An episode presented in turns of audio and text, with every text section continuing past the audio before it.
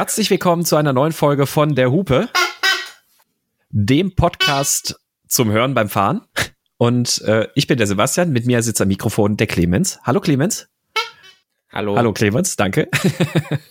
und ja, wir sprechen heute in Folge 46 über Autos und Motorräder aus China und was der Mobilitätswandel und ja, der Industriewandel und was auch immer alles, was in China gerade passiert, was in der Welt gerade passiert, für den heimischen und hiesigen Markt und auch sonst was zu Über die Menschenrechte. Die Menschenrechte, auch die sprechen wir bestimmt. Und äh, ja, das wird unser Thema für heute. Und falls ihr euch wundert, woher der Introsatz kommt, den wir heute genommen haben, wir wurden bei der Spotpress und auch bei der PS Welt ähm, als einer der fünf Podcasts zum Hören beim Autofahren äh, erwähnt. Also von daher danke an die Redakteure dort.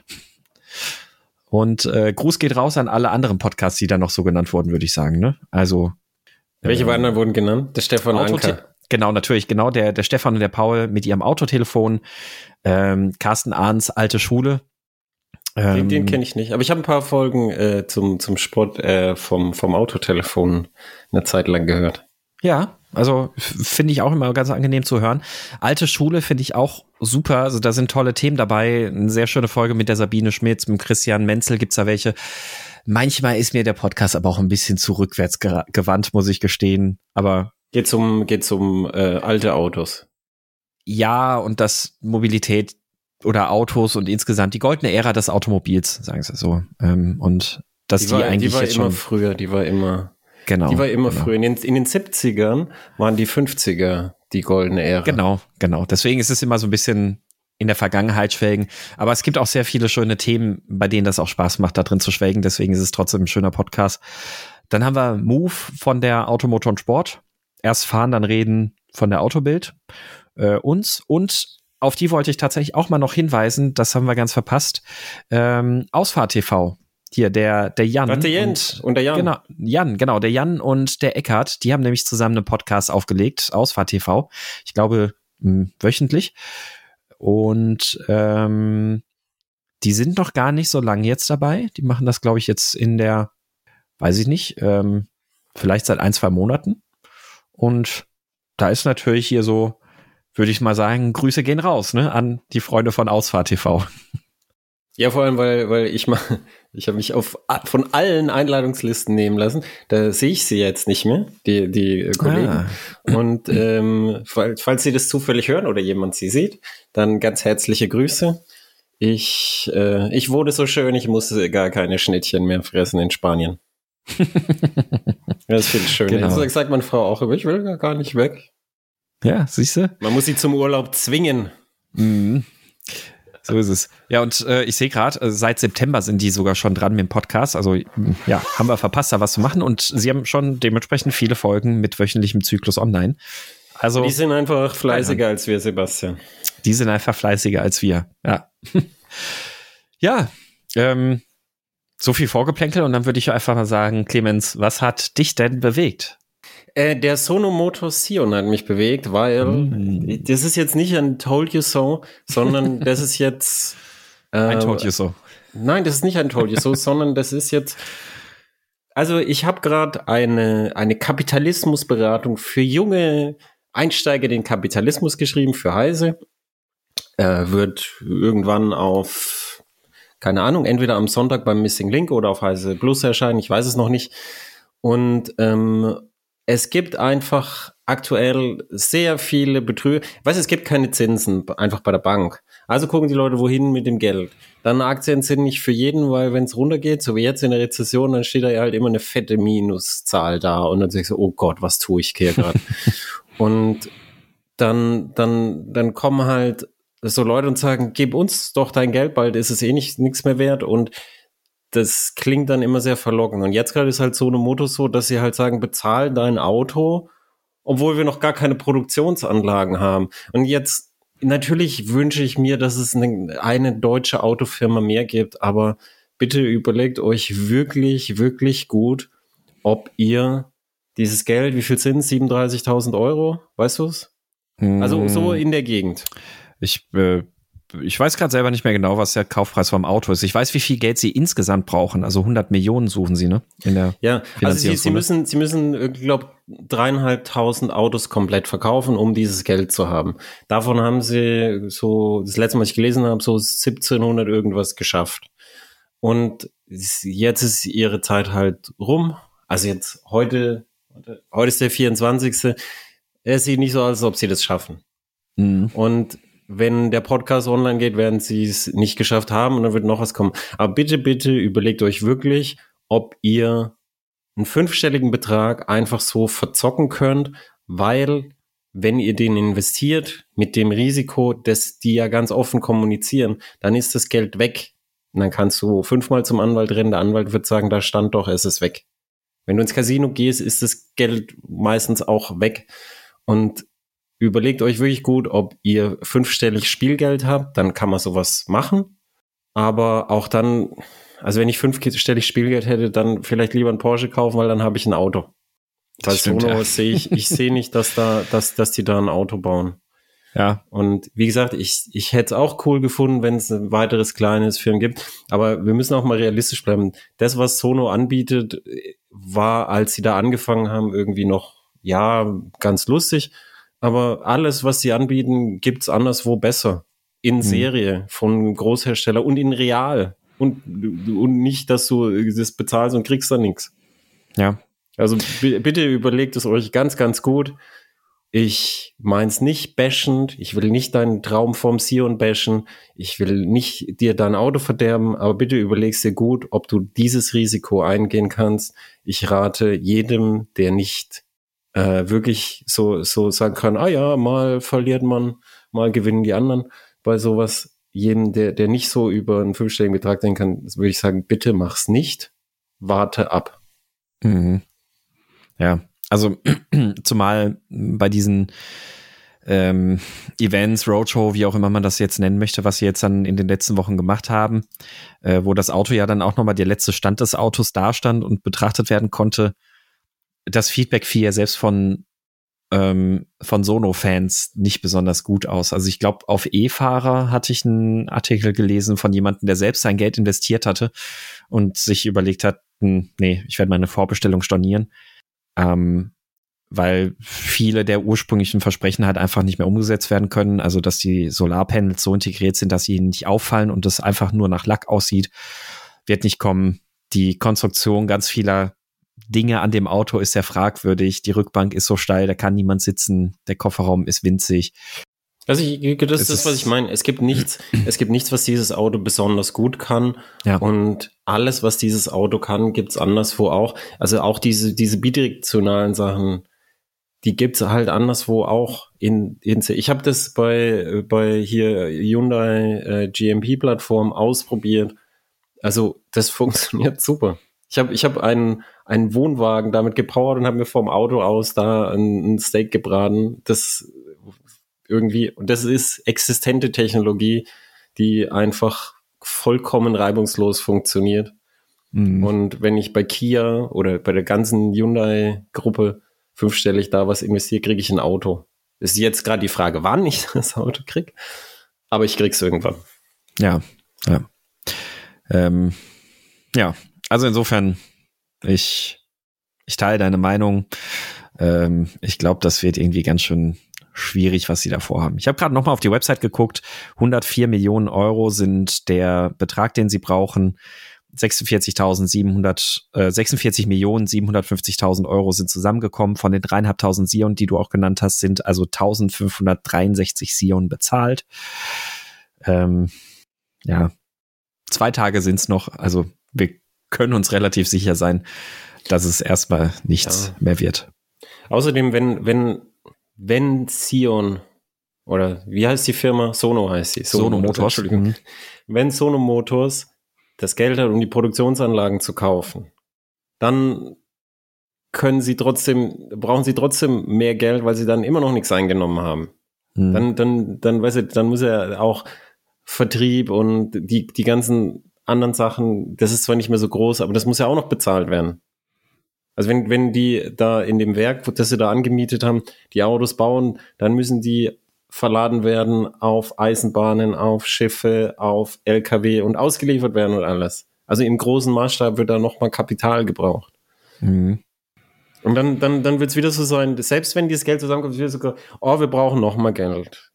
Ich, also die, der Track Record dieser Firma ist einfach nicht gut. Mir, mir tut, weißt du, mir leid tut diese, ähm, der CFO, der Finanzchef von denen, ich, ich glaube, der versucht wirklich die Bälle da alle oben zu halten und ich, ich glaube wirklich, dass er sein Bestes gibt und ich glaube auch nicht, dass, dass er irgendwie schlechte Absichten hat, aber äh, irgendwann müssen sie runterfallen. Mhm.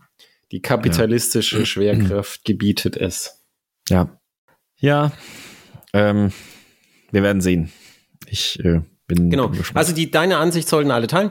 Ruhig abwarten und wenn Sono Motors Autos ausliefern und die auch laufen und auch mit den Schwächen als Kleinserienherstellers, die du gesagt hast, aber wenn die Autos ausliefern, dann kann man immer sagen, ha ja, jetzt haben sie es geschafft, und jetzt, äh, jetzt dann, wenn, wenn die so zuverlässig ausliefern, dann, dann hole ich mir jetzt auch ein. So, das kann man ganz in Ruhe abwarten, wenn man äh, nicht wirklich Geld verspielen kann. Mhm. Okay, und jetzt können, können wir die auch abhaken. Das gibt sowieso nur wieder Hass von Leuten, die schon Geld investiert haben. Ich weiß gar nicht, warum wir es angesprochen haben. Es war das, das ich weiß schon, warum wir es angesprochen haben. Es war mir tatsächlich wichtig, weil es gerade so viel Betrug gibt, dass, dass man wirklich sagt, bitte überlegst dir gut. Ja. Was hat dich denn bewegt? Ja, was hat mich bewegt? Ich war äh, unterwegs mit einem Volvo C40, also die oh, äh, Coupé-artige. Ja, themengerecht, in der Tat, äh, Geely-Konzern, mit der Coupé-artigen Variante zum Volvo XC40. Und äh, den XC40 bin ich bisher nur als die volle Ausstattung gefahren, also zwei Motor, großer Batterie, 400 irgendwas PS, 402 PS oder 404 PS, wo wirklich jeder ja auch einfach gesagt hat, ja, ist lustig, aber warum? Und dann hat Volvo ja auch reagiert und dann diese Single-Motor-Varianten dann rausgebracht. Und ähm, ja, den bin ich jetzt gefahren, konnte den tatsächlich aufgrund des sehr bunten Winters in den letzten Wochen auch bei allen Wetterbedingungen ausprobieren. Also bei fast 20 Grad bis hin zu minus 15 Grad äh, minus 10 Grad, nicht minus 15, aber minus 10 Grad hatten wir immerhin in der Eifel. Ähm, also tatsächlich eine sehr schöne Bandbreite an Wetterbedingungen damit ausprobieren können. Und ähm, ja, es ist nach wie vor, ich meine, über Android Automotive und sowas alles haben wir ja auch schon ein paar Mal gesprochen. Ähm, aber als Elektrofahrzeug, ich finde, er macht einen guten Job. Also tatsächlich selbst bei den schwierigen Wetterbedingungen, bei sehr niedrigen Temperaturen, ähm, habe ich den mit annehmbaren Verbräuchen bewegen können. Ja, was verbraucht ihr denn mittlerweile? Das wollte ich gerade fragen. Genau, also ich lag jetzt so im Schnitt wirklich über drei Wochen mit, was hatte ich, zwei, ich, ich müsste noch mal in meine Aufzeichnung gucken, 2300 Kilometer oder sowas bin ich gefahren in der Zeit. Äh, hatte ich jetzt einen durchschnittlichen Verbrauch von 21 Kilowattstunden inklusive Ladeverluste. Also die, okay, die ich zu Hause aber, so messen kann. Da haben sie, da haben sie aber dann wirklich nachgelegt. Ja, also das, da kann man echt gar nicht meckern. Dabei war allerdings auch ein gewisser, ja, ja, in Summe war es eigentlich doch ein relativ bunter Mix. Ich bin auch relativ viel Autobahn gefahren, bin auch mal zwei, dreimal Langstrecke mit dem gefahren. Da war auch das größte Problem, die Schnellladefähigkeit war so ein bisschen was? Zufallsgenerator. Ist immer noch nichts, oder was? Ja, also ähm, ich bin bei dem im Winter nie über 80 gekommen bei dem Polestar 2, der ja dieselbe Plattform hat. Okay, ja, also ich habe es ich hab's tatsächlich geschafft, bei ähm, Temperaturen um den Gefrierpunkt bin ich tatsächlich auch so auf die 120, 130 kW gekommen. Ähm, die Ladekurve ist dann meistens aber doch relativ schnell auch schon wieder abgefallen. Aber immerhin hat das doch geschafft, auch meistens irgendwie um die 100 kW irgendwie dann zu machen. Zumindest über einen gewissen Zeitraum. Und ja, wenn ich jetzt überlege, Probleme waren dann eher, dass er eben ganz oft an Ladesäulen einfach trotzdem nur so 50, 60 kW gezogen hat. Dann habe ich noch mal kurz umgestöpselt, eine andere Säule ausprobiert und auf einmal sind 110 durchgegangen. Also mm. ein bisschen, mm. ja, ein bisschen damit, sehr genau. nee, Entschuldigung, ich hätte da ja, ja, keine so. Nerven dazu. Ich, Ge also genau, wenn, man, wenn man zu Hause lädt, ja okay. Aber weißt du, dass ich, dass ich unterwegs zumindest ein Gefühl dafür kriegen kann, was das Auto macht. Genau. Das finde ich schon wichtig. Das ist bei jedem Fahrzeug wichtig. Weißt du, so, so, so weißt du, bei das, ja, jetzt ist kalt, jetzt wird es ein bisschen runtergehen oder ah, jetzt ist kalt, aber wenn ich äh, die Ladesäule in mein Navi eingebe, dann, dann heizt den Akku vor und dann kriege ich meine Leistung und soll ich sagen, weißt du, dass man ein Gefühl dafür kriegt, was es, was die Maschine macht. Und sowas, ja. sowas Gewürfeltes geht gar nicht, weil wie, wie willst du deine Ankunft planen damit? Ja, genau. Und das war, das war auch tatsächlich oder ist eigentlich auch tatsächlich der größte Kritikpunkt. Äh, gibt noch so ein paar kleinere Glitches auch bei der Software. Also da muss man sagen, seitdem die auf die neue Plattform umgestellt haben, Android Automotive als Basis und ähm, ganz viel da neu programmiert haben an dem Auto, hat der schon auch so ein paar Macken. Also machst einen Kofferraum auf, hast den Kofferraumdeckel offen und bist gerade dabei, das Ladekabel anzuschließen und dann will dir der fünfmal der Kofferraumdeckel plötzlich zugehen und aufs, aufs Dach, also auf den Kopf hauen. Ähm, das, das hatte ich auch beim, beim XC40, dass er irgendwann so völlig random einfach sagt, ah ja, ich mache jetzt den Kofferraum zu. Keine Ahnung warum, Vielleicht aber. hat er so einen Sensor unten. Vermute ich mal. Und das, das ist aber irgendwie dann ziemlich ätzend, weil es halt auch irgendwie nicht nachvollziehbar ist, warum macht er jetzt gerade den Kofferraumdeckel zu und warum kann ich nicht einfach gerade in Ruhe Kabel anstöpseln, das ja aus dem Kofferraum holst und dann anschließend meine Einkäufe rausziehen oder was auch immer. Also das ich kenne das umgekehrt, dass die Kofferräume einfach aufgehen. Oh. Also ich, ich habe hier unter meinem Büro ist, ist meine Rampe und da stehen auch häufig die Testwagen. Ganz häufig kriege ich so Anrufe. Du, der, der Kofferraum von dem Auto ist offen. Ich, was? Was? Dann stehe ich runter, steht der Kofferraum offen und ja. äh, wenn, wenn ich Pech habe, da regnet es gerade rein. Super. Das war also, hier, ich bin hier noch in Funkreichweite und wenn dann, weißt du sicher, ein Grashalm das Ding bedient, ich weiß nicht, wie es funktioniert, ist mir auch egal, ist auf jeden Fall scheiße. Ja, also wenn das passiert, wenn man in der Nähe des Autos steht, kann ich das ja noch mit diesem Sensoren für die automatisch offene Heckklappe irgendwie dann erklären, aber ja, ich bin ja in der Nähe des Autos. Ich bin ja, ich bin ja, das ist Luftlinie, bin ich ja irgendwie nur ein paar Meter entfernt. Ja. Ich, ich schwebe ja schräg über dem Auto. Das ist äh, interessant. ja. Ähm, Egal. Lass ja. uns über die Chinesen sprechen, die das Auto gebaut haben. Ja, ganz, ganz kurz, einen, einen Punkt möchte ich nicht noch auch noch bei der Kritik anmerken. Ähm, und zwar, der hat so eine schöne Armaturenbrettbeleuchtung. Also das, das Armaturenbrett ist so, ein, so eine hübsche Fläche, die ist so ein bisschen wie so ein Relief irgendwie gearbeitet und das ist hintergrundbeleuchtet. Und äh, diese Hintergrundbeleuchtung ist am Spulen fiepen wie Sau. Ach so, dass du es im Auto hörst. Ja. Trotz ja. Reifengeräusch. Ja, also sehr krass am, am zu hören.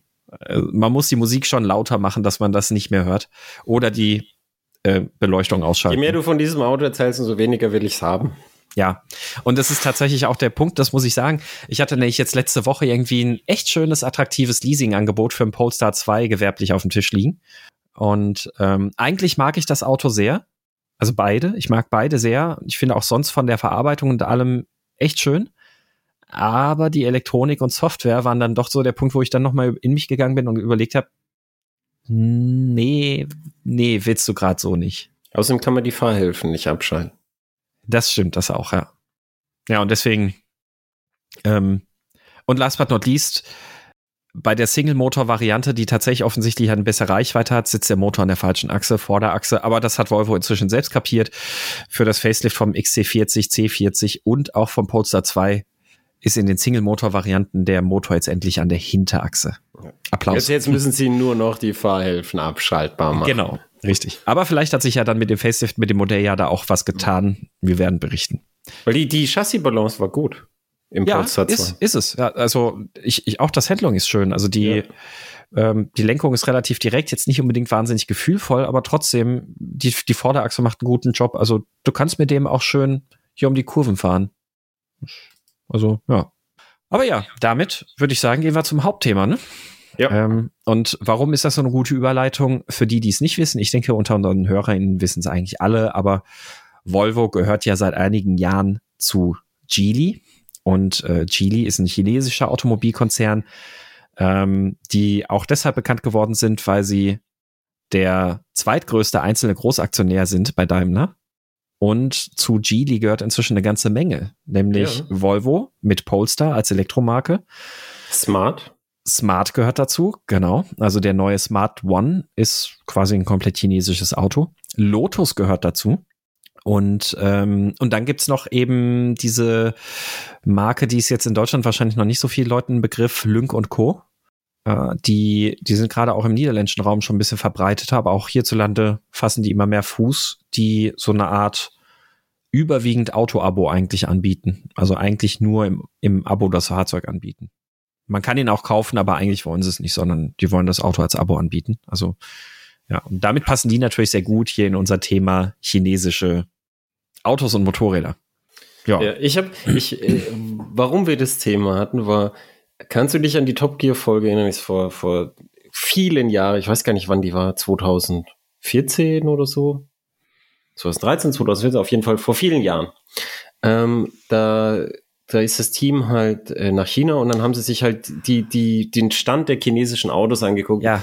Und dann, äh, dann haben sie sich über so ein altes Auto, so ein Dreirad lustig gemacht und haben gesagt, oh, die sind aber jetzt ganz schön weit gekommen und haben die neueren angeguckt, die schon ganz gut waren, aber jetzt halt so, so, so ein bisschen rumpelig so. Und mhm. ich, ich jetzt, und dann, dann natürlich sind die jetzt, jetzt noch weiter besser.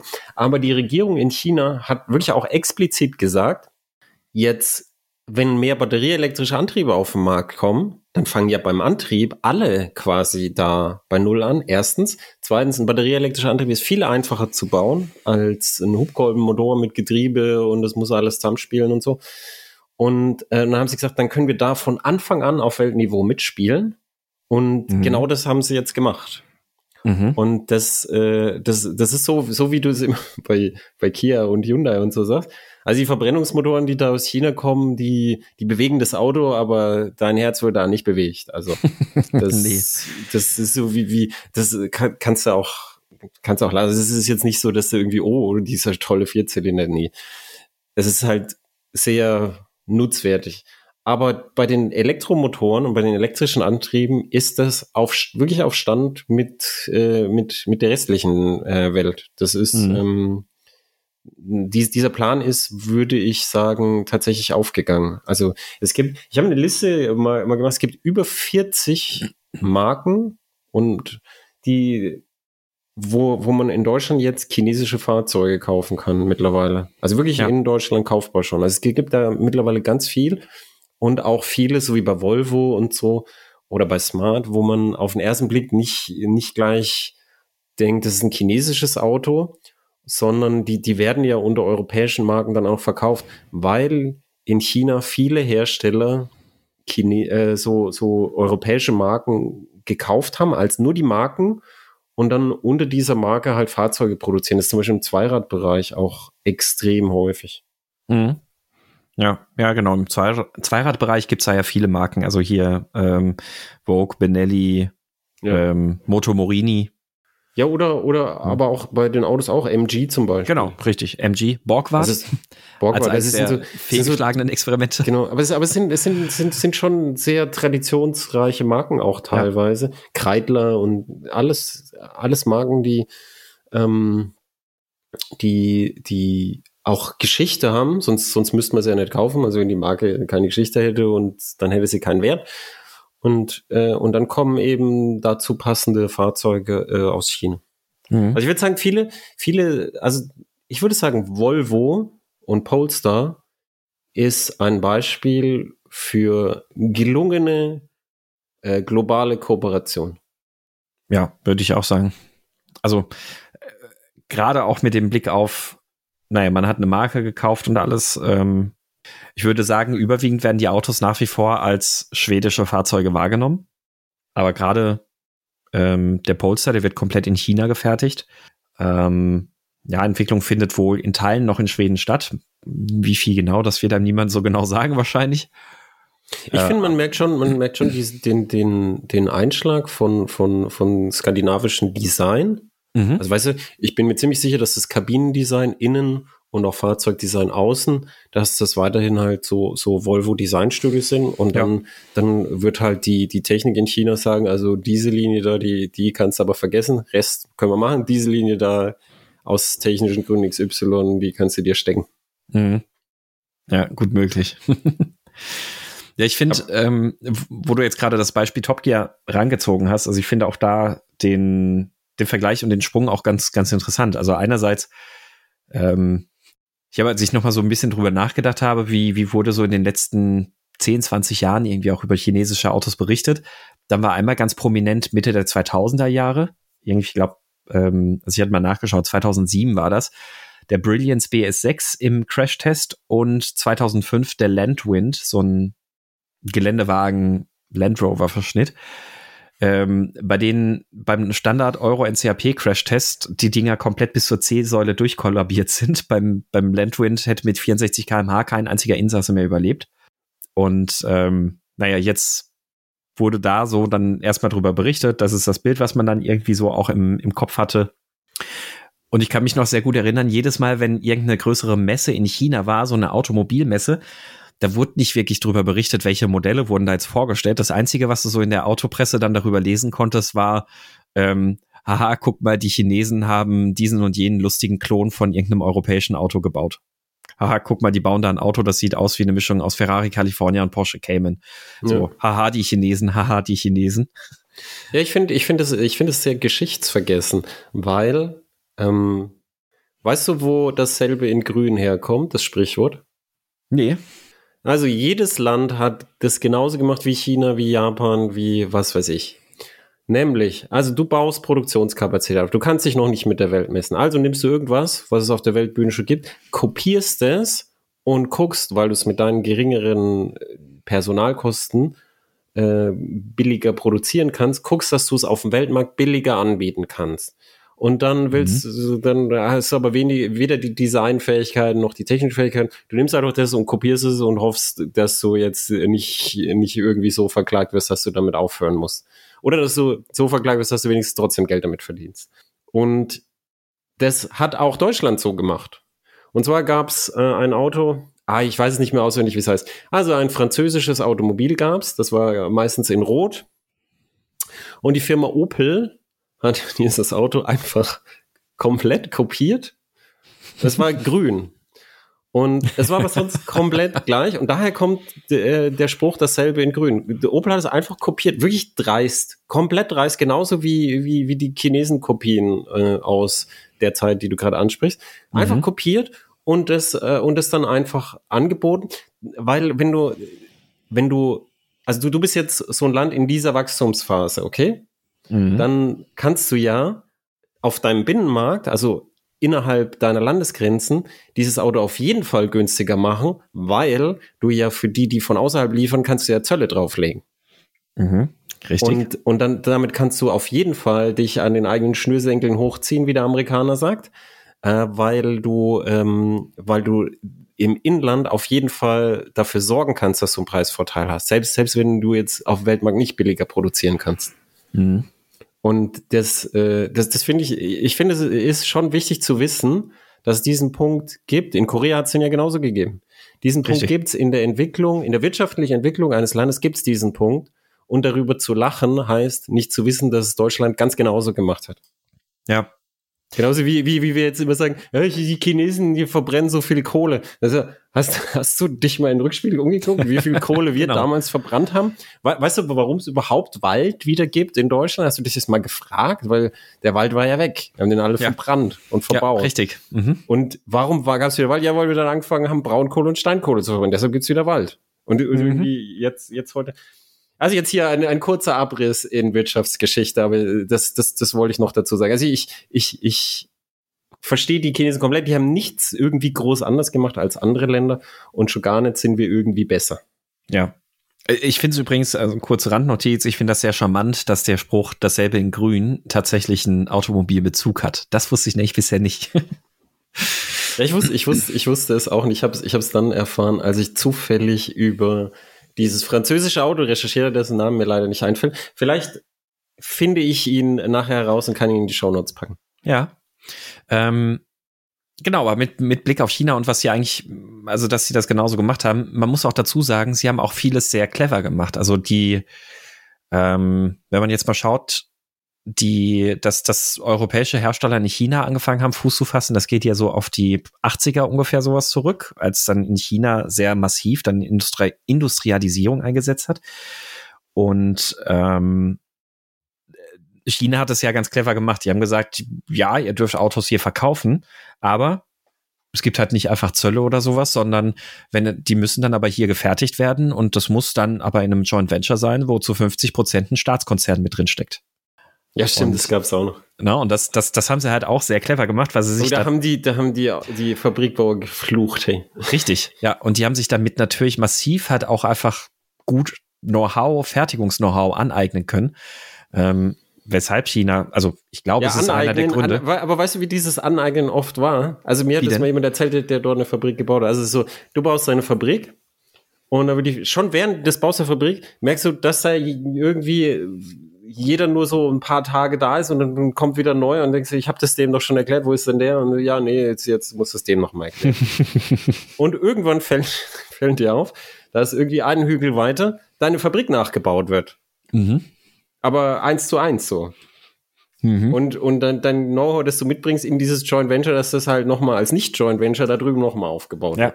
Also es war, also die, die, die kannten da nix. Ich, ja ich, ich möchte dieses Verhalten nicht verteidigen. Ich, es ist natürlich nicht besonders nett. Ich möchte aber dazu anmerken, dass die Europäer China bevor dem Boom in den 80ern wirklich wie Dreck am Hacken behandelt haben und dass sie dann nicht besonders rücksichtsvoll waren, als, als sie Gas gegeben haben, ist zumindest nachvollziehbar. Mhm. Und man muss ja auch sagen, die europäischen Hersteller haben sich ja sehr, sehr wissentlich darauf eingelassen. Also man, man muss ja nicht, also es reicht, dass man bis drei zählen kann, um zu wissen, naja, wenn wir dann jetzt in solche Joint Ventures gezwungen werden, damit wir da Autos verkaufen können, natürlich werden wir dabei Know-how verschenken. Aber man, man hat es ja ganz wissentlich hingenommen, weil man gesagt hat, ah, da ist ein großer Markt und auch in den letzten ja, 20 Jahren hat ja auch dieser chinesische Markt für die europäischen Autobauer war, war in vielen, in vielen Situationen, in vielen Krisen so der einzige Strohhalm, den man halt hatte, ne? Ja, auf jeden Fall. Also zum ja. Beispiel die, die, die Firma Jaguar Land Rover, äh, die, die wären, glaube ich, nicht durch die Finanzkrise gekommen. Erstens, ohne dass mhm. sie Tata gehören und zweitens, ohne ihre Verkäufe in, in Asien. Mhm. Und genauso die, die deutschen Hersteller, die Verkäufe in China jetzt in, so wie du sagst, in vielen Krisen waren das die, die, die, die, die Kassen halt voll gemacht dass man weitermachen konnte. Mhm. Ja. Ja, und das, also insofern ähm, kann man jetzt im Retrospektiv natürlich überlegen, war das töricht, war das fahrlässig? Keine Ahnung, aber in jedem Fall ähm, hat, hat man damit durchaus auch Know-how gut nach China verteilt und weitergegeben. Da, da würde ich mal sagen, das, das können wir sehr als Gesetz nehmen. Und, das Schöne äh, bei Know-how verschenken ist ja, wenn ich dir Know-how gebe, habe ich es ja trotzdem noch, weißt du?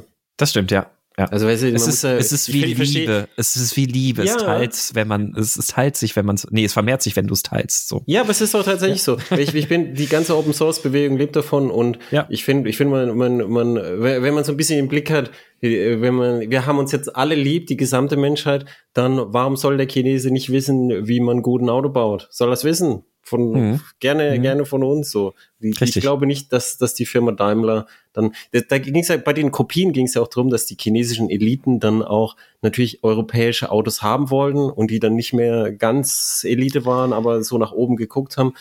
Zumindest Autos, die so ähnlich ausgesehen haben.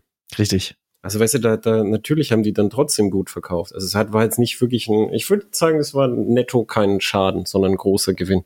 Ja, wahrscheinlich, ja. Und die Chinesen haben inzwischen dann, ja dann auch gemerkt, okay, eigentlich haben wir jetzt genug Know-how, dass wir das, die, die Europäer dafür nicht mehr brauchen. Und äh, seit 2018 haben sie ja dann diese, diese Joint Venture-Pflicht aufgehoben. Ähm, also inzwischen sagen die auch, ja, wenn du hier eine Fabrik bauen willst, mach halt. Bringt dir halt nichts ungefähr, vielleicht. Wer weiß. Ähm, aber ja, finde ich, finde ich interessant, einfach dann ein bisschen, ein bisschen auch nochmal zu sehen, wo kommt denn die eigentlich die Entwicklung her? Und ähm, wie sehr die Chinesen jetzt eben dann nach und nach in, in Europa Fuß fassen. Also du hast vorhin ja schon gesagt, eine Liste von über 40 Marken, die du zusammengetragen hast. Ich denke mal, da hast du Motorräder oder Zweiräder ja auch mit eingeschlossen, ne? Mhm, ich habe auch Motorräder dabei. Genau. Aber jetzt, ja. jetzt äh, tatsächlich äh, nicht, nicht die ganz kleinen. Also nicht, ja. nicht so Kleinkraft und Leichtkraft, sondern, sondern richtige Motorräder so ja. ab A2 aufwärts. Ja. Und das, das ist eigentlich schon krass. Also auch da wieder, wenn man so über das Image nachdenkt, ich weiß nicht, als ich so, als ich, als ich Teenager war, da sind gerade so die ganzen China Roller nach, nach Europa geschwappt. Da konntest du dann im Baumarkt gehen und hast dann irgendwie für einen Tausender oder sowas so einen China-Roller gekauft. Und die, die haben immer ihren Spitznamen China-Kracher gehabt und ja, wenn du sowas fährst, dann kannst du dich auch gleich umbringen und keine Ahnung was nicht alles. Und ich würde sagen, inzwischen kannst du eigentlich fast keine nicht-chinesischen Roller mehr kaufen, oder? Oder du gehst zu so Premium-Zeug wie, wie Vespa natürlich.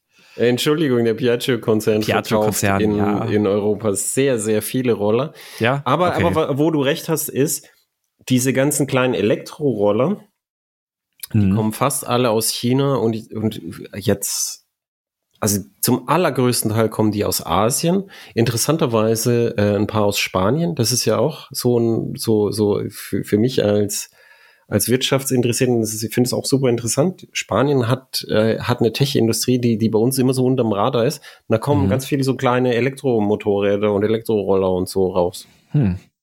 Bei uns findet es überhaupt nicht statt, aber da, da kommt dann so eine, wie, wie heißt sie, Alrendo Bravo oder so, kommen dann einfach so ums Eck.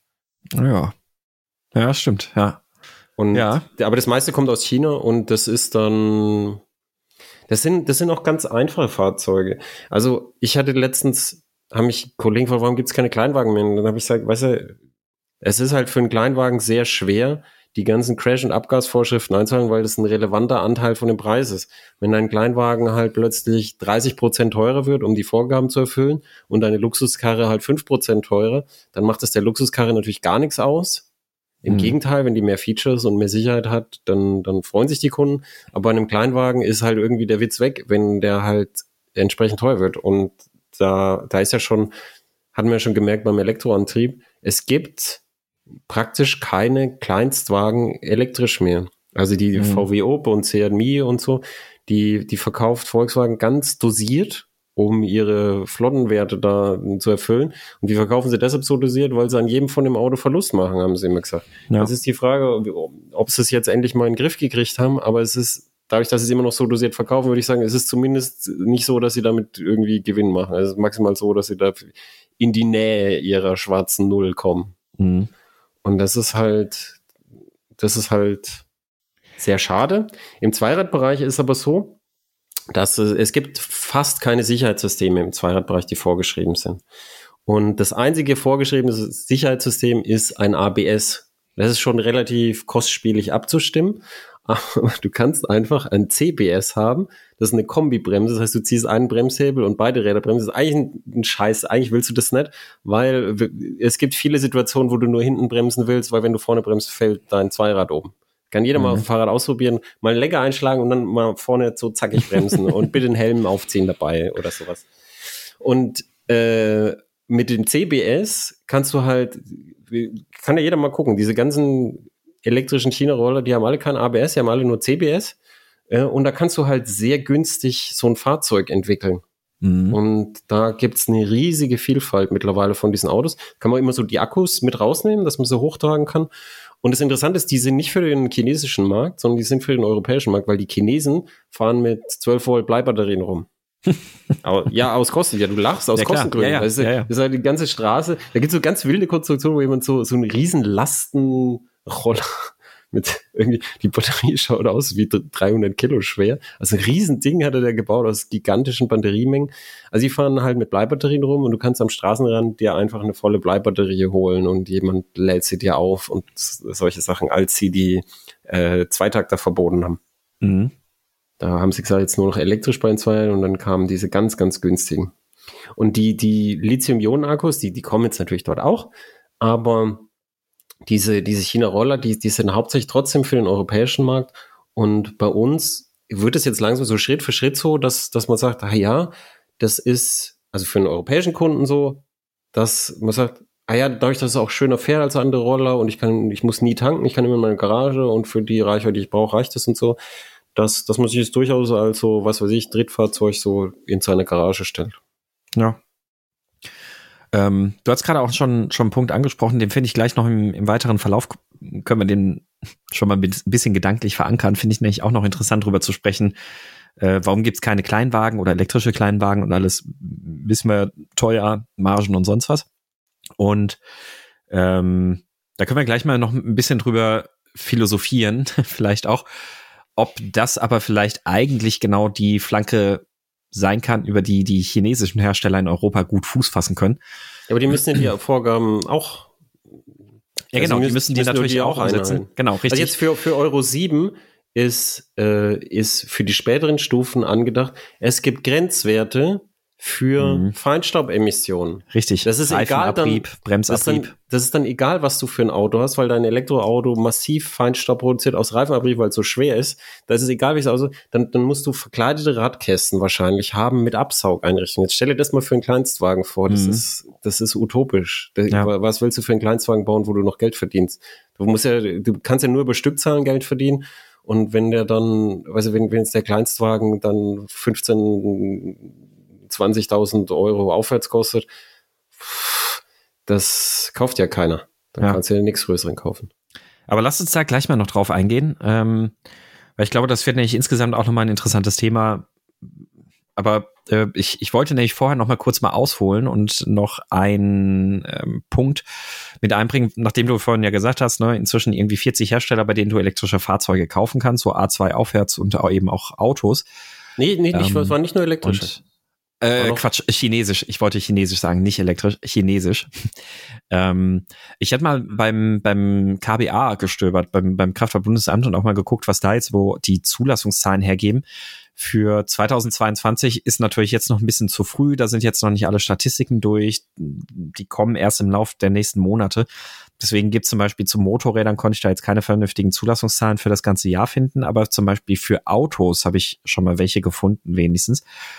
Und ähm, wenn man da nämlich zum Beispiel mal schaut, alleine Polestar, Lynk und Co., MG, die drei, dann allein die beiden oder die drei Marken machen zusammen schon inzwischen einen Marktanteil von 1,1 Prozent aus.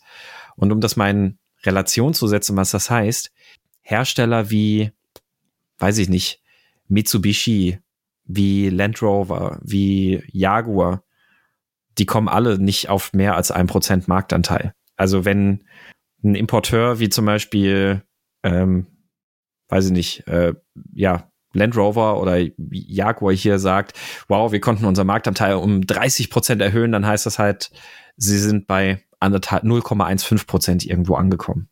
Und ähm, naja, Polestar macht 0,3 Prozent, Lynk und Co. hätte ich nicht gedacht, 0,2 Prozent Marktanteil und MG tatsächlich 0,6 Prozent Marktanteil.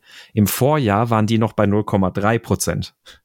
Aber die haben doch nur das eine Auto bis jetzt bei uns, oder? Äh, MG hat mehrere Fahrzeuge inzwischen. Okay. Die haben inzwischen eine relativ breite Fahrzeugpalette sogar. Also bei uns jetzt? Ja, genau, auch bei uns. Okay. Ja. Also die, die haben echt massiv Gas gegeben und die verkaufen sich natürlich auch über den Preis ganz gut. Ja, weil die sind und ja. Jetzt, jetzt, jetzt aber um, um auf deinen, deinen, so, so, so einen Haken voranzugehen. Ich glaube, also dadurch, dass, dass die chinesischen Hersteller die dieselben Auflagen erfüllen müssen, können sie natürlich nicht krass unterbieten, aber sie können natürlich im Rahmen dessen, was möglich ist, günstige Alternativangebote machen. Und solche Dinge waren immer so in der Geschichte der Wirtschaft, dass der Preis für den Endkunden dann sinkt weil dann die, die deutschen Massenhersteller, zum Beispiel Volkswagen, dann auch sagt, ja, also wir gehen jetzt auch ein bisschen runter. Wir wollen denen mhm. jetzt nicht so viel Kunden überlassen. Also Gleich. diesen Effekt werden wir, diesen Effekt werden wir auf jeden Fall sehen, wobei der natürlich begrenzt ist durch, dadurch, dass wir schon relativ viele Vorgaben haben, was ein Fahrzeug leisten muss. Und, und auch viele Ansprüche, weil zum Beispiel bei Euro NCAP ist ja so, das ist ja freiwillig. Und Jetzt aber, wenn, wenn du jetzt ein Auto verkaufst, wo jetzt nicht fünf Sterne erreicht, dann viel Glück. Weißt du? Ja, das, genau. Das will, stell dir vor, du hast eine Familie und dann, dann sag ich, ich habe ein neues Auto gekauft. Es hat einen Stern beim Euro Endcam, aber es ist günstig. das ist so, hm, ich weiß nicht, ob du dich da beliebt machst. Ja. Und auch da muss man sagen, alle aktuellen chinesischen Fahrzeuge, die es jetzt so nach Europa geschafft haben, jetzt ganz neu dieser Aura Funky Cat, dann hier dieser GWM Way Coffee 01, äh, Nio, Lynk und Co., MG, die sind alle bei vier, fünf Sternen gelandet. Also Ja. die überwiegenden bei fünf Sterne. Ähm, und zu Vergleich, selbst Kia hat es jetzt zum Beispiel mit dem aktuellen Niro nur auf vier Sterne geschafft. Ja. Hm, Also ähm, das, das Thema ist tatsächlich, da zieht er halt gar nicht mehr. Aber warum ich die Frage nämlich auch stelle, ist, wenn man ja mal jetzt gerade auch ein bisschen schaut, die europäischen oder zumindest mal jetzt die deutschen Premium-Hersteller ziehen sich ja alle aus diesem ähm, Einstiegssegment zurück. Also ne, bei, bei Mercedes äh, die, die A-Klasse, der Smart und sowas, da macht man nichts mehr groß. Ähm, die konzentrieren sich alle jetzt gerade irgendwie mehr auf die Fahrzeuge, wo sie höhere Margen natürlich haben. So ein Stück weit könnte man jetzt sagen, vielleicht überlassen sie den chinesischen Herstellern da den Markt. Ähm, und gleichzeitig ist aber auch so, dann kommen halt NIO und sowas um die Ecke und sagen, ja, wir verkaufen hier unseren ET7 für, keine Ahnung, was jetzt Liste kostet, 100.000 oder so. Also schon eine fette Stange Geld. Leasingraten zum Beispiel nicht unter 1200 Euro. Ähm, da bin ich noch gespannt, wie sich das ausgehen wird. Also ich, ich glaube, bei NIO ist es, wird es in Europa natürlich schwer haben, einfach aus dem Grund, weil eine Marke halt über Zeit wächst und dann hast du halt, oh, ich kauf's wegen der Marke, hast du bei NIO in Europa noch nicht, weil das Markenimage halt noch nicht so stark ist. Bei NIO finde ich es aber interessant, ähm, nicht, dass die in das Premium-Segment wollen, sondern die wollen das Premium-Segment, weil die, die Autos sind technisch extrem aufwendig. Also so auch die, Mhm. die, die, die Rechenpower, die da drin ist, für die ganzen Fahrzeugfunktionen, für Fahrzeuginfotainment und Fahrzeugautomatisierung, das, das muss sich vor nichts verstecken, was bei Daimler vom Band fährt.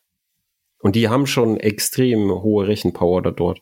Ja. Wegen ihren Level 3 System, wegen ihrem MBUX und so. Also das, das, das ist schon, schon interessant und das ist so technisch betrachtet, ist das natürlich eine eine direkte Gegenvorlage und Gegenvorschlag zu einem Daimler.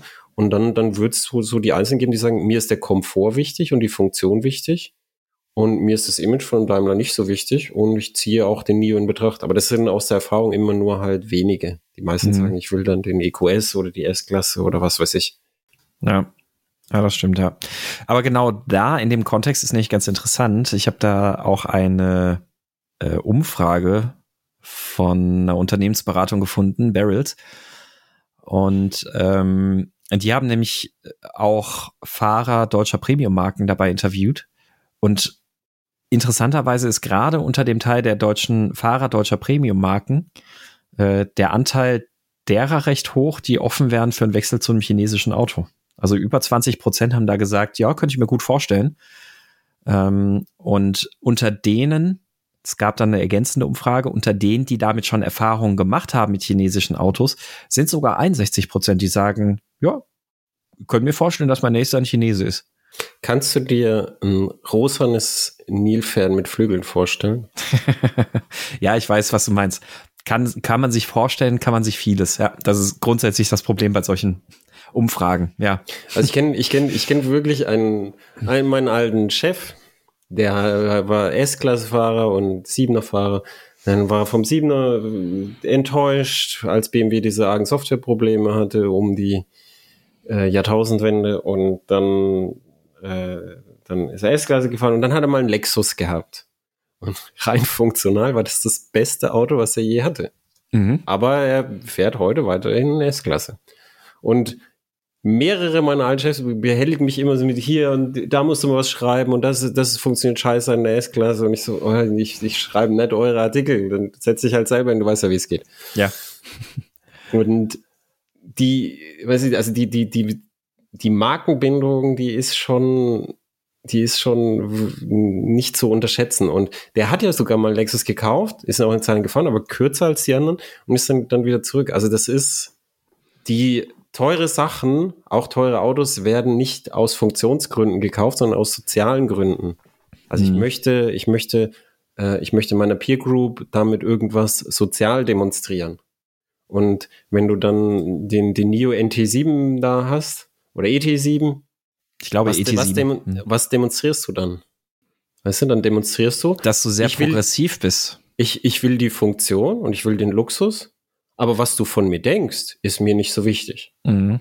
Und bei, bei der, bei der S-Klasse signalisierst du halt so, also ich, ich, ich möchte, dass du weißt, ich fahre eine S-Klasse. Ich bin, ich bin ein, ein wohlhabender Gentleman. Ich würde dich auch mal mitnehmen, aber nur, wenn du nichts dreckig machst.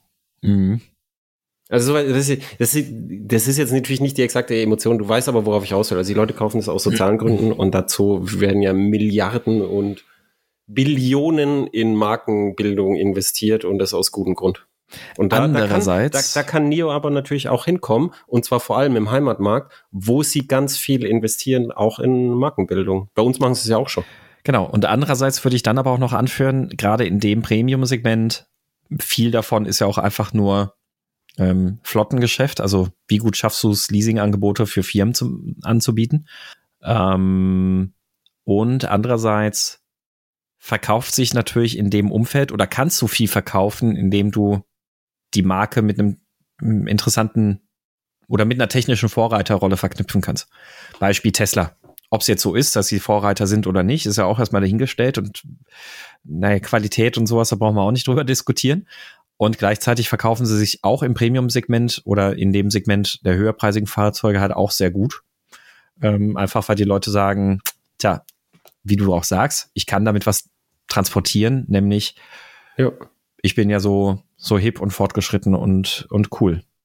Hm. Ja, genau. Aber bei ja. Tesla war es ja von Anfang an so, ja. dass Tesla von Anfang an, das Hauptkapital von Tesla war von Anfang an diese Markenposition. Das war schon beim Tesla Roadster so. Die haben die dann ja auch gezielt an so ein paar Reiche und Prominente. Er verkauft die ersten Wagen, dass, dass, dass man weiß, ah, der hat einen, der hat einen, Tesla Model S dann auch. Und, äh, und da ähm, bei, bei Tesla ist natürlich der große Vorteil jedes Mal, wenn Elon Musk irgendwas schreibt oder sagt, dann geht es durch alle Nachrichten, also kostenlose PR, die, die sonst sehr teuer wäre, hast du dann noch.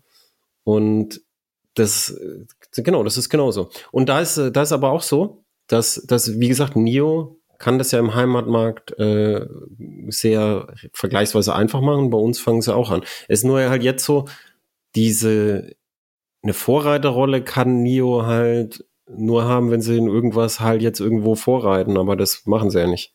Theoretisch ihre Feststoffbatterie. Ja, aber weißt du, die Feststoffbatterie, was kann die besser als die andere Batterie? Naja. Die, die, die, wie viel, weißt du, jetzt technisch betrachtet, wie viel geiler müsste die sein, dass NIO wirklich als Vorreiter gehen würde? Die mhm. müsste mhm. wirklich halt die volle 350 kW von dem Lader ausnutzen bis mindestens 80 Prozent. Mhm. Das schafft sie aber auch nicht. Nee. Und dann, und dann hast du so, so, ich finde den viel interessanteren Vorreiter finde ich Kattel, also weltgrößter Batteriehersteller. Die haben es geschafft, die Natrium-Ionen-Batterie an den Start zu schieben für die Serienfertigung. Und die wollen dieses Jahr das erste Auto mit so einer ah. Batterie äh, vorstellen. Die Energiedichte ist ein bisschen geringer als Lithium-Eisenphosphat, aber, weil Natriumatome sind größer als Lithiumatome, aber Natrium gibt's überall dann muss sie nicht irgendwie da aufwendig aus so einem See rausschwemmen in den Anden und so. Gibt's, Natrium gibt's überall. Mhm. Kannst auf die Straße gehen jetzt gerade, da liegt's rum als Natriumchlorid. Und ähm, diese Batterien ähm, hoffen sie, dass sie auf die Energiedichte von LFP so kommen, von Packaging her. Aber auch wenn sie nicht dahin kommen, ist scheißegal, weil die Hoffnung besteht, dass man halt einfach sehr günstig dann äh, Batterien produzieren kann. Und äh, Natrium-Ionen-Batterien kann man komplett, also schadensfrei, komplett spannungslos machen und dann muss man sie nicht mehr als Gefahrengut transportieren. Also sie riesen viele Vorteile und das ist zum Beispiel viel mehr ein Game Changer, wie der Ami sagt, als, als die Feststoffbatterie, glaube ich. Mhm. Und selbst das würde nicht dazu führen, dass, dass, dass die Leute dann sagen, oh, meine Batterie und so, sondern das wird höchstens dazu führen, wenn die, wenn die dann wirklich in, was weiß ich, 10, 20 Jahren wirklich zu, zu extrem niedrigen Batteriepreisen äh, führen sollte, dann wird es höchstens dazu führen, dass es halt eine Revolution indirekt über Preis gibt. Aber das bringt Kattel dann nichts. Die haben da mhm, nichts davon, außer dass sie, also vom Ruf her haben die nichts davon. Die werden die sich halt dumm und dusselig verdienen, aber sie werden nicht einen Ruf haben wie Tesla. Tesla, Ja. die coolste Move bei Tesla war, die haben gesagt, ja, ihr könnt alle unsere Patente haben, damit ihr auch mal Autos bauen könnt, ihr so, ihr Luschen. Da habe ich mir gedacht, das ist der coolste Move ever, weil in den Patenten steht nichts, was halt ein Volkswagen nicht weiß. Ja, richtig. Aber für den Laien, der da steht, so, oh, die sind da selbstbewusst, jetzt, Ey, die dass sind so Volkswagen cool. auch mal ein Auto bauen kann. Da können sie von Tesla lernen, wie man ein Auto baut. Und so. Das war der coolste. Also das sind, Tesla besteht halt zu einem großen Teil aus PR. Ja. Die haben jetzt wieder eine Wärmepumpe in dem Autos.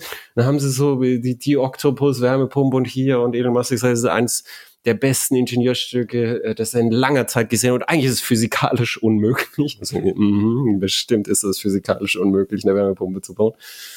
Und äh, das, das, das, ist, das ist nur eine Wärmepumpe und die fällt ständig aus. Auch noch, weißt du so? Ja. Und dann, aber die PR ist einfach geil. Ja. Ja, ja, ich meine auch sowas wie, es werden jetzt gerade in Deutschland so langsam die ersten Model S Plate ausgeliefert und von fast allen, die ausgeliefert sind, die haben, die haben irgendwelche Beulen in der Karosserie und Lackschäden und keine Ahnung was nicht alles. Und was macht Tesla, wenn du richtig penetrant nachhakst, dann sagen die, ja, okay, können wir, können wir reparieren und dann wird halt dein nagelneues Auto mit null Kilometern für 180.000 Euro, ähm, da wird halt das Blechteil gespachtelt und überlackiert. Weil, Was? Echt? ja, bei SC-Säule, da dann- kriegen wir die Beule nicht rausgezogen. Warum Also- ist die da überhaupt drin? Ja, genau, warum ist die überhaupt drin? Und naja, also Ich habe letztens, ich habe letztens einen Bugatti auf dem, äh, auf dem Autotransporter gesehen, irgendwie, Hm. weißt du, so auf Facebook-Bildchen. Spanngurte übers Dach, vielleicht so. Ne? oh, oh, vielleicht. Sie waren gummiert, die Spanngurte, aber trotzdem, wenn du die festziehst, dann drückst du es ein. Ja. Also insofern, das zeigt, man kann Fahrzeuge auch verkaufen, ohne dass du über Qualität gehen musst. Und ähm, damit wollen wir aber die Leistung der Chinesen, der chinesischen Automobilhersteller nicht schä- schmälern, weil ich glaube, das werden die inzwischen, also von dem Proben, ich habe schon, die ich, ich jetzt hab bisher schon den hatte. Mio angefordert, weil ich glaube, der Ja. ist voll geil. ja, ich glaube auch auch. qualitativ und funktional und so. Ja. Sondern, sondern es würde die Frage sein, wie viele Leute. Kennst du noch den, den Kia Stinger? Ja, Bist du den mal gefahren? ja. Und, Und? äh, Geiles ich, Auto, oder? Geiles Auto, ja. Ja, und was hat es ihnen gebracht? Weißt du so, jetzt, also wirklich ein geiler GT-Wagen. Mhm. An dem Auto hat funktional alles gestimmt, aber den hat halt keine Sau gekauft. Also wirklich, den siehst du so selten. Im- ich hoffe, ja, ich hoffe in, ein- in ein paar Jahren werde ich ihn irgendwo so extrem günstig abkrabbeln können. Ja, das wäre schön. Das, das wäre tatsächlich schön, ja.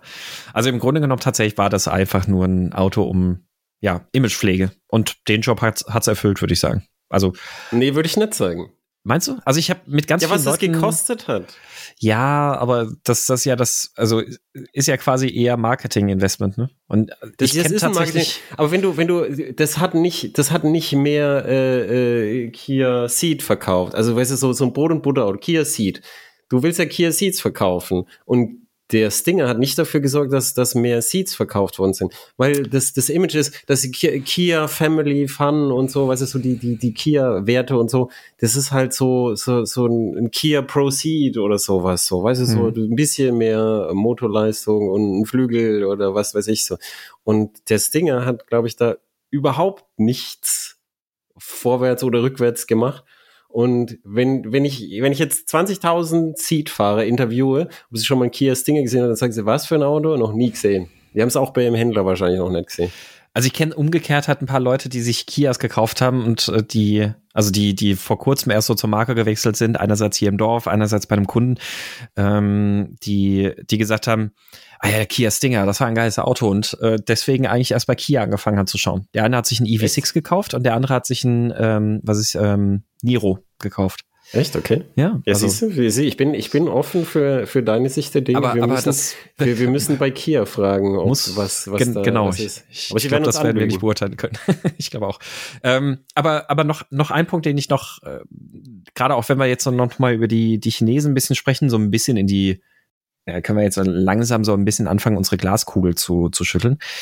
Ähm, eine Sache fand ich noch ganz inter interessant, als ich so insgesamt ein bisschen über die Recherchen chinesische Autos und sonst was, wir haben es ja vorhin auch schon gesagt, wir können uns relativ einig sein, wahrscheinlich, den Großteil werden die chinesischen Hersteller in Europa Fuß fassen durch Elektroautos.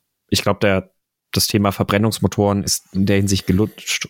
Also Ja, im, im Autobereich auf jeden Fall. Genau, Motorrad. Und beim, sicherlich bei, anders, beim, ja. beim Motorrad gibt's ja diese Vorgabe für 2035 nicht. Also Ja, für genau. Powersports gilt die nicht. Und ich meine, bei Motorrädern ist es auch so, die Kollegen von der, na, was war's?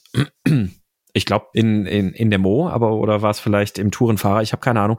Irgendwo hatten sie letzt von CF Moto die 500er drin und ähm, die war im Test auch sehr, kam sehr gut an. Also das Einzige, Ja, das- wo sie gesagt das- haben, so das Fahrwerk ist ein bisschen gut, ne? stockig, Design ist geil, ähm, Verarbeitung war top, das Fahrwerk ein bisschen, bisschen holprig, ein bisschen stockelig, aber ansonsten Hast quasi du bei CF. Moto die neueste Nachricht gesehen? CF Nee. Moto will ein Superbike, ein Tausender Superbike mit V4-Motor und über 200 PS. Oh, geil. Ja, ich Also, habe ich so- hab ein so Bild von dem so- V4 gesehen, richtig. so V4 Panigale mäßig. Also das, das ist äh, so, also die, die wollen richtig Gas geben.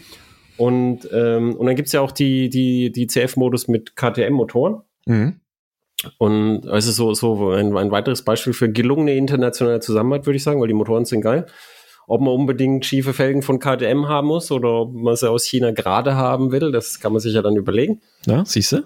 Und äh, das, das, also die, die, diese Dinge sind, sind halt auch dann wirklich so, CF Moto hatten ja noch keinen Namen, aber wenn du halt mit, äh, mit geilen Motoren aus Mattighofen antrittst, mit geilen eigenen Motoren, mit einem richtig gelungenen Design und dann stellst du als Speerspitze so, so zum Thema Stinger noch ein V4 Superbike dahin, Mhm. dann, äh, dann, das ist ja für den europäischen Markt. In Asien ist, ist der Markt ja anders. Dann glaube ich, ist das ein sehr starkes äh, Statement für die Zukunft. Also ich, ich glaube, so vom CF-Moto, ich kann mir gut vorstellen, ganz ehrlich, ich kann mir gut vorstellen, dass ich aus, aus China irgendwie sowas, sowas kaufe, wenn es aus Europa sowas wie meine Duke zum Beispiel nicht mehr gibt. Also ein leichtes Landstraßenmotorrad zum Beispiel. Ja. Wenn es ein chinesischer Hersteller anbietet, habe ich überhaupt keine Bedenken, wenn das Ja. gut genug ist, das zu Ich, kaufen. ich glaube auch, ja. Um, und ich glaube auch, momentan sieht der Motorradmarkt ja so aus, dass er sich durchaus erholt. Auch tatsächlich jüngere Käufer wieder mehr und mehr Motorräder kaufen. Echt? Ähm, ja. Das, ähm, Wie, wo, also wo, woher stammen diese Daten? Entschuldigung, da- dass ich, dass ich misstrauisch bin. ich, ich weiß, du bist misstrauisch, weil, weil du seit, seit Jahren den Untergang des Motorradfahrens äh, prognostizierst.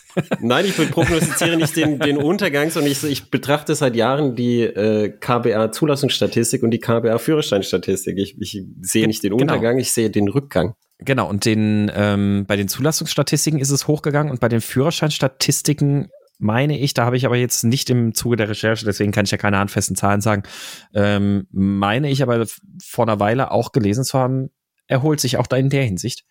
Ähm, aber da nagel mich da nicht fest. Aber jetzt wollte ich dich festnageln. Da muss ich dich leider enttäuschen. Okay. Aber für die, für die Zulassungsstatistiken, da geht's auf jeden Fall aufwärts beim Motorrad. Ich, ähm, Das, das, das stimmt. Nee, ich, ich, wollte, ich, ich, hab, ich bin deshalb immer so, weil bei der Ducati Scrambler und diesen Retro, da haben sie auch gesagt, die Jungen kommen wieder und so. Und dann habe ich mal in die Statistik geguckt, wer die wirklich kauft. Das haben halt 50-jährige Wiedereinsteiger gekauft. Ich will, Ja, ich will nichts, ja, ja. weiß ich will, ich will jetzt nicht alten Bashing machen. Die, das ist deshalb, die über 50-Jährigen sind halt die größte Gruppe bei den Motorradfahrern. Und ich habe euch alle lieb. Aber man muss dann halt sagen, muss dann auch klar sagen, das sind die, die das kaufen und es sind nicht junge Leute, die, die nachkommen. Die jungen Leute können sich diese die Retro-Design-Dinger ja gar nicht Ganz leisten. genau das. Die jüngeren Leute sind nämlich auch eher im preissensiblen Bereich unterwegs. Und als ich letzt die, ähm, letztes Jahr äh, die Royal Enfield Meteor 350 ähm, äh, geholt und äh, zurückgebracht habe bei dem Händler in der Nähe von Rüsselsheim, der sich da um die ähm, Pressefahrzeuge auch kümmert. Die haben zum Beispiel ganz viel auch CF Motor und sonst was also auf dem Hof stehen und die haben, die machen super attraktive Angebote für Führerscheineinsteiger. Also erstens sind die Motorräder günstig, sie sehen geil aus Mhm. und dazu machen die dann halt irgendwelche Pakete, wo sie sagen, jo, für 500 Euro stellen wir dir eine Motorradkombi zusammen und kannst quasi direkt losfahren. Also gehst da hin, also Bekleidung. Bekleidung, genau. Und hast alles zusammen in einem super preislich attraktiven Bereich, eine fertige Ausstattung, ein gutes Motorrad, wo du sonst viel, viel, viel mehr? Geld, Geld auf den Kopf hauen müsstest. Ähm, ich muss gerade selber noch mal gucken. Ähm, Können Sie auch in die Shownotes tun, dass Ja, Sie das- vielleicht das ein bisschen Kundschaft kriegen von, von Leuten, die ein gutes Angebot haben wollen. Ge- Genau, also das, das können wir gerne mal verlinken. Und ich habe mir in dem Zuge nämlich dann bei dem auf dem Hof auch erstmal ganz viele von den Maschinen, so CF Motor und alles angucken können. Und die sehen, die sehen erstens richtig gut aus und wirklich auch in der Verarbeitung, wenn du da davor stehst und dir das anguckst, da kannst du nicht meckern. Und ich prognostiziere tatsächlich, wenn das diese Tendenz, die ich jetzt meine gesehen zu haben, nämlich dass auch wieder mehr jüngere Leute zum Motorradfahren äh, kommen werden, dass denen einerseits Markenimage ein bisschen mehr egal ist, zweitens preissensibel unterwegs sind, ähm, dass damit auch Marken wie CF Moto mehr und mehr Einzug halten werden und ähm, verbreiten, Verbreitung bekommen werden. Ja. Oder unabhängig davon vom Alter, nämlich jetzt auch, auch wenn, wenn jetzt Wiedereinsteiger im Alter 50 plus, also wie gesagt, größter, größter Altersbereich beim Motorradfahren, wenn die das halt sehen, sehen, wie günstig das ist und wie gut es gleichzeitig ist, dass die halt Lust bekommen, ist, ist ja auch total schön. Ja. Also völlig unabhängig jetzt vom, vom Alter. Ja, genau, richtig. Und wenn die, die dann haben ja auch ihre alten Kombis weggeschmissen oder sie sind so alt, dass man sie nicht mehr fahren sollte, dann freuen die sich ja auch über, wenn die so ein Päckler kriegen. Für ja. die, für die Kombi und für, ähm, für, für Führerschein. Es gibt zum Beispiel auch ganz oft, dass Eltern dann später, wenn die Kinder aus dem Haus sind, dass sie noch so, oh, ich wollte immer schon Motorrad fahren und dann macht man halt so Mitte 40 oder 50 dann, dann noch spät den, den Motorradführerschein und die, die wollen genauso gute Angebote haben. Mhm, die brauchen genauso Schutzkleidung. Ja. Und ähm, es ist übrigens, ich habe es gerade nebenher noch gefunden, das Motorradhaus Stocksiefen in Nauheim, also direkt bei Rüsselsheim. Ähm, also okay. ja, kann ich, kann ich mal eine, eine nicht bezahlt beworbene Empfehlung, die ich dir einfach mal da lasse. Also äh, gerade auch interessant, eben mit Blick darauf, dass sie ganz viel von diesen chinesischen und auch eben Roy Enfield importieren und dastehen haben, ähm, wo man sich die Dinger aber auch mal live angucken und fahren kann. Also sehr interessant. Äh, worauf ich aber raus wollte, also das ist meine Prognose auch für den Motorradbereich und im Automobilbereich, da wollte ich noch einen, einen Punkt machen. Ich glaube, dass chinesische Hersteller tatsächlich die Möglichkeit haben, gerade im Bereich Klein- und Kompaktwagen gut Fuß zu fassen, auch in Elektroautos. Ich weiß, du hast vorhin auch gesagt, die haben die gleichen Constraints. Elektroauto, wenig, also äh, Kompaktwagen, geringe Margen, deutlich schwieriger, dort ein sicheres Auto zu bauen, dort einen entsprechenden Akku unterzubringen und alles. Gleichzeitig habe ich vor kurzem jetzt nochmal so eine, so eine äh, Statistik gesehen. Und zwar 48 Prozent aller angebotenen E-Autos liegen in der Preiskategorie über 50.000 Euro. Ähm, diese Kategorie, diese 48 Autos, 48 Prozent aller Fahrzeuge machen aber bei den E-Autos nur einen verkauften Anteil von 18 Prozent aus. Bei den kleinen und Kompaktwagen ist es so, dass Fahrzeuge unter 20.000 Euro machen gerade mal nur noch ein Prozent aller angebotenen E-Autos aus. Der Marktanteil liegt aber bei über 10 Prozent. Also die Nachfrage und das Interesse auch in dem Bereich ist da. Und warum ich glaube, dass China da durchaus Fuß fassen könnte, ist erstens, ich glaube, für die europäischen Marken wird es schwer, da entsprechende Angebote zu schaffen, alleine auch wegen Fertigungskosten und allem. Und gleichzeitig hat China in den letzten Jahren ja auch geopolitisch recht geschickte Weichen gesetzt. Also Beteiligung durch Kredite in Afrika an, an afrikanischen Minen, in denen Lithium gewonnen wird und alles. China ist selbst einer der größten, ähm, ja, eine der größten Quellen für seltene Erden. Neodym kommt ähm, zu 95 Prozent aus China. Genau, ja. Also dementsprechend, also Neodym für, für alle HörerInnen ist natürlich ein extrem wichtiger Bestandteil von Elektromotoren. Ja. Äh, Magnete. Von, von, von Perma Neodym genau. ist, ist so, so China dominiert, dass BMW fremderregte Motoren jetzt baut, um nicht auf China angewiesen zu sein ja. in der neuesten Generation. Ja. Und mit diesen guten Zugriffen auf diese Rohstoffquellen kann ich mir vorstellen, hat China schon einen enormen Vorteil, um auch im preissensiblen Bereich ähm, Fahrzeuge anbieten zu können. Du, das ist, ich, ich hoffe das natürlich so wie du auch aber ich sehe es nicht. Es gibt keine. Smart ist jetzt ein, ist ein, ist ein SUV, ist jetzt kein Riesen-SUV, aber es, es ist auch kein Kleinstwagen mehr. Mhm. Und, äh, und die, die wirtschaftlichen Eckdaten für Elektroautos sind sowieso extrem schwierig. Volkswagen will ja auch wieder ein, ein kleines Auto, wenigstens mal in der Größe Polo anbieten, elektrisch. Mhm. Und die, die, die krebsen da voll rum. Das, das geht rein um den Preis. Die Ökonomie muss stimmen. Und das ist einfach schwierig. Also meine größte Hoffnung ist, wie gesagt, bei Natrium-Ionen, dass man wirklich mal eine billige Batterie braucht, weil das der Hauptpreistreiber ist. Aber also eine der wenigen richtigen Sachen, die Herr Dies gesagt hat, war, Autofahren wird halt teurer werden. Auf der Verbrennerseite durch Regulatorium von Abgas und bei den äh, Elektroautos durch halt die schiere Masse an Rohstoffen, die du halt in der Batterie brauchst. Das, du brauchst ja auch den, allein das Aluminium, das du brauchst für den Batterieträger. Also nur, nur mal an, mhm. du hast noch keine Batterie, du nur den Batterieträger. Du kannst dir mal so einen Batterieträger anschauen, was da allein an Alu drin ist und was in diesem Alu allein an Strom drin ist, um das herzustellen. Also es ist, glaube ich, nicht so einfach möglich, dass man einen Kleinstwagen baut, der europäischen Anforderungen entspricht und elektrisch ist und sicher ist und pipapo, weil sonst, sonst würde es diese Angebote aus China äh, geben. Ich habe viel eher Hoffnung, dass Indien ist, äh, Indien folgt China auf dem Fuße.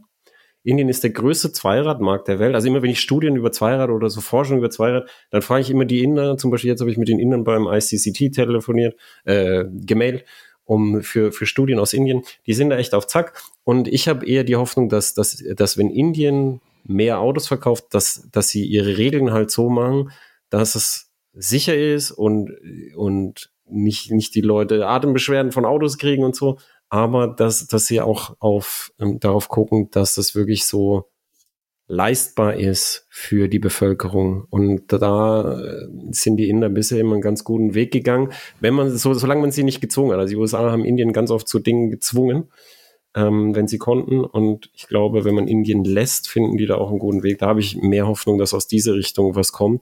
Das betrifft aber dann nicht Europa, weil wir ja unsere eigenen Regeln machen. Mhm. Also Indien macht ja eigene Abgas- und Zulassungsregeln. Ja, ja. Und China auch. Also sie sind, ja. die orientieren sich an, am internationalen Markt, aber ich habe da, ich habe da weniger Hoffnung dazu. Also ich hoffe es, aber ich glaube es nicht. Mhm. Sehe ich nicht. Ja, ich bin gespannt. Also ich, wie gesagt, ich könnte mir das gut vorstellen, aber ja, was, was du sagst, ist ein Punkt.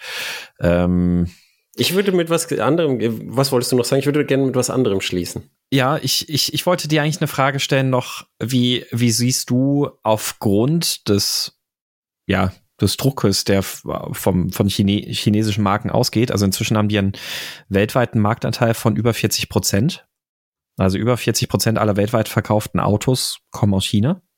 Ähm, in, in, in, in Zahlen oder in Marken? In Zahlen. Okay. Ähm, ich muss gleich noch mal kurz nachgucken. Das hat, ich hatte das vorhin beiläufig gesehen, ist mir gerade in dem Zug nur noch mal eingefallen. Und jetzt ist es ja so, mein Joint Ventures, europäische Hersteller im Joint Ventures in China produzieren lassen. Inzwischen ist es auch mehr und mehr so, dass China eben seine eigenen Fahrzeuge herstellt und die auch global verkauft, auf dem Gesamtmarkt anbietet.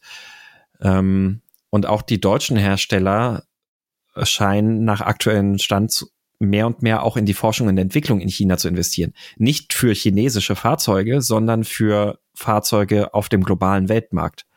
Also mehr und mehr der Entwicklungs- und Forschungsarbeit wird auch nach China, auch von den deutschen Herstellern ausgelagert. Und ja. ich bin noch ein bisschen am überlegen, was glaubst du, wie wird sich das langfristig die Automobilindustrie sortieren? Es gibt die Erzählung in, in der Wirtschaft, also ich deute es als wirtschaftliche Frage, weil du mich fragst. Ja. Ähm, es gibt in, in der Wirtschaft, dass man sagt, in je, wenn ein Staat weiter fortgeschritten ist auf seinem wirtschaftlichen Entwicklungsweg, dann verändert er Schritt für Schritt äh, sich hin zu einer Dienstleistungsgesellschaft und dann wird auf die USA verwiesen und auf europäische Staaten verwiesen und so. Und da wird insinuiert, dass Fertigung nicht nötig ist zur Wertschöpfung. Und das ist eine ganz große Selbstlüge, da lügt man sich so in die eigene Tasche, weil die, die Fertigungskapazitäten, die wir konsumieren in Europa und in den USA, die sind nicht weg. Wir konsumieren nicht weniger, sondern mhm. die sind abgewandert. China ist die Werkstatt der Welt geworden. Und dadurch ähm, dadurch findet halt die, diese Wertschöpfung der Fertigung in China statt. Aber wenn du keine Fertigung mehr hast im Land, dann, dann wirst du feststellen, dass du einen erheblichen Wohlstandsfaktor verloren hast und du kannst nicht, du kannst nicht eine, den Wohlstand einer Industrienation haben durch eine reine Dienstleistungsnation. Und zwar aus dem ganz einfachen Grund nicht, weil eine Dienstleistung, eine typische, ist nicht die skaliert nicht. Ich kann nicht 10 Millionen Menschen die Haare schneiden. Mhm. So. Aber ich kann, sondern ich brauche dann halt entsprechend viele Friseure. Aber ich kann eine Fabrik bauen, wo ich halt 10 Millionen Autos baue und die Ja. weltweit verkaufe. Und ich brauche zum Bau eines Autos aber viel weniger Leute. Ein einziger Mensch, der einen modernen Mähdrescher fährt, kann irgendwie in einem Tag, glaube ich, für wie viel? Glaube ich, eine halbe Million Leib Brote oder so kann der äh, Weizen vom Feld holen. Eine Person. Oder vielleicht sind es zwei Personen, wenn einer den Hänger mit so, so fährt, der weiß ja, der daneben herfährt, wo der äh, Mähdrescher den Tank ausleert. Aber jetzt so, das, das, das geht nicht ohne diese Maschinen. Und eine Dienstleistungsgesellschaft müsste, wenn dann halt komplett automatisieren und dann aber trotzdem Fertigung haben, nämlich automatisierte Fertigung. Das ist das, was wir jetzt haben. Mhm. Und der Weg, den China geht, ist, äh, ist einer, den, den wir Afrika unbedingt verwehren wollen gerade. Aber die Asiaten, auch Korea zum Beispiel, wer, wen es interessiert, wer sich für Wirtschaftsgeschichte interessiert, die Geschichte von Korea ist höchst interessant, vom eines der ärmsten Länder der Welt in den 60ern zu einem der reichsten der Welt aufgestiegen in kürzester Zeit durch all die Dinge, die, die der Westen gesagt hat, die sie nicht machen sollen. Das ist, ähm, da gibt es einen, äh, einen koreanischen Wirtschaftler, der, der, der drüber spricht und der halt das recht gut beleuchtet. Und ich kann es auch in die Shownotes packen, aber wir hatten es schon mal in, die, in den Shownotes bei kapitalistischer Bettlektüre. Ähm, und die, die Art, wie China das macht, ist liegt jetzt nicht an der Regierung, das ist nicht durch die Regierung, das ist trotz der Regierung, dass sie sind, aber die, die Art, wie China sich gemacht hat, eben nicht auf, auf uns hören, sondern das machen, was wir damals gemacht haben und viel Fertigung zu machen und darüber Wertschöpfung zu machen, ist, glaube ich, der richtige Weg. Und ich glaube, wir sollten äh, dieses, diese Challenge aufnehmen und sagen, das ist doch schön, wenn jetzt jemand anders am Markt ist, der uns herausfordert, selber besser zu werden. Ich finde überhaupt nicht, dass wir unsere Autofertigung aufgeben sollen. Ich finde, wir sollten in Europa unsere Autofertigung äh, behalten und wir sollten mit den Chinesen zusammenarbeiten und wir sollen uns gegenseitig anspornen, gute Sachen zu machen. Und dann kommen wir vielleicht auch mal dahin, dass wir elektrische Kleinstwagen zu bezahlbaren Preisen irgendwann wieder haben können. Mhm. Das wäre, das wäre meine Hoffnung. Und die, die, die Illusion, dass wir mit äh, irgendwie, ich, ich werde Fitnesstrainer und, und, und, äh, und ich, der, der nächste wird. Der beliebteste Job ist Fitnesstrainer und Influencer und so. Das ist alles schön und gut, aber wir brauchen Fertigung. Und wenn es ein Mensch nicht macht, dann müssen sie Maschinen machen. Aber wir brauchen Fertigung und wir brauchen sie auch in Europa. Und wir brauchen sie auch in Deutschland. Ja. Und dazu brauchen wir auch dann die entsprechende Energie. Ich habe ich hab gedacht, das würde einen größeren Rahmen einnehmen. Ich wollte nur, nur damit man ein bisschen vergleicht zwischen Deutschland und so. Also der Primärenergieverbrauch, dieses Wort kann man googeln, in China ist bei knapp 44.000 Terawattstunden pro Jahr. Der Primärenergieverbrauch in Deutschland ist bei 3.400. Nur damit man so ein bisschen irgendwie sieht, wo, wo man da ist. Die Chinas Okay. Produktionskapazität ist so, dass die uns rein von der Produktion einfach komplett überfahren. Deutschland hat gute Erfahrungen, also hat nicht gute, schlechte Erfahrungen, aber sehr intensive Erfahrungen damit gemacht, wie man komplett überfahren wird von Produktionskapazität, nämlich im Ersten und Zweiten Weltkrieg, als wir von den Amis einmal so links und rechts plattgewalzt worden sind. Und ähm, das, das ist das, was, wo viele Leute in den 80ern Angst hatten vor China, eben vor dieser Produktionskapazität. Aber ähm, da ist ja auch Wohlstand dran für die Chinesen und das sei ihnen gegönnt, aber wir sollten uns daran halten, dass wir da mitmachen und nicht sagen, das macht jetzt alles der Chinese Mhm. sondern wir mitmachen, kooperieren und, und selber äh, uns selber auch uns anspornen lassen. Das ist, glaube ich, was, wo man sagen kann, wo wirklich nicht jeder weiß und wo man mal sagen kann, weil es halt keine häufig gehörte Meinung ist. Ja. Ja, das ist auch eigentlich ein schönes Schlusswort, ne? Ja, Ja, das, wir, also wir sind der Mobilitäts- und Wirtschaftspodcast mittlerweile. das stimmt, das stimmt. Ähm, du machst äh, zum Glück den Wirtschaftsteil sehr aus, also sehr nicht, ich wollte nicht sehr ausführlich sagen, das könnte jetzt implizieren, dass ich damit sagen wollte, zu ausschweifend. Nein, äh, du, du machst ihn sehr fundiert, das wollte ich damit sagen. Das finde ich gut. Es ist, freut mich, dass du so empfindest. Es ist aber zum, zum, äh, zum ich, ich mache das deshalb, weil ähm, ich habe gedacht, dass diesen Winter die Leute lernen, wie Energiepreis und Wohlstand zusammenhängt. Ich habe gemerkt, das ist nicht so leider. Nein. Und äh, deshalb habe ich gedacht, ich, ich tue halt, was ich kann, um für äh, ein bisschen wirtschaftliches Grundverständnis zu sorgen, damit die Leute halt mal wissen, wo kommt Wohlstand her und was bedeutet Wohlstand und was bedeutet auch Wohlstand in Zukunft. Jetzt nur als ein kleines Ding, damit, damit wir, damit wir das, was, was dem da hinten, der voll unter dem Nagel bringt, dass er, dass er gerade mir an den Kopf werfen will, nämlich ohne Wohlstand hat es noch in keinem Land Umweltschutz gegeben. Ne? Mhm. Darüber mal nachdenken. Mhm. Das, äh, ja, das stimmt.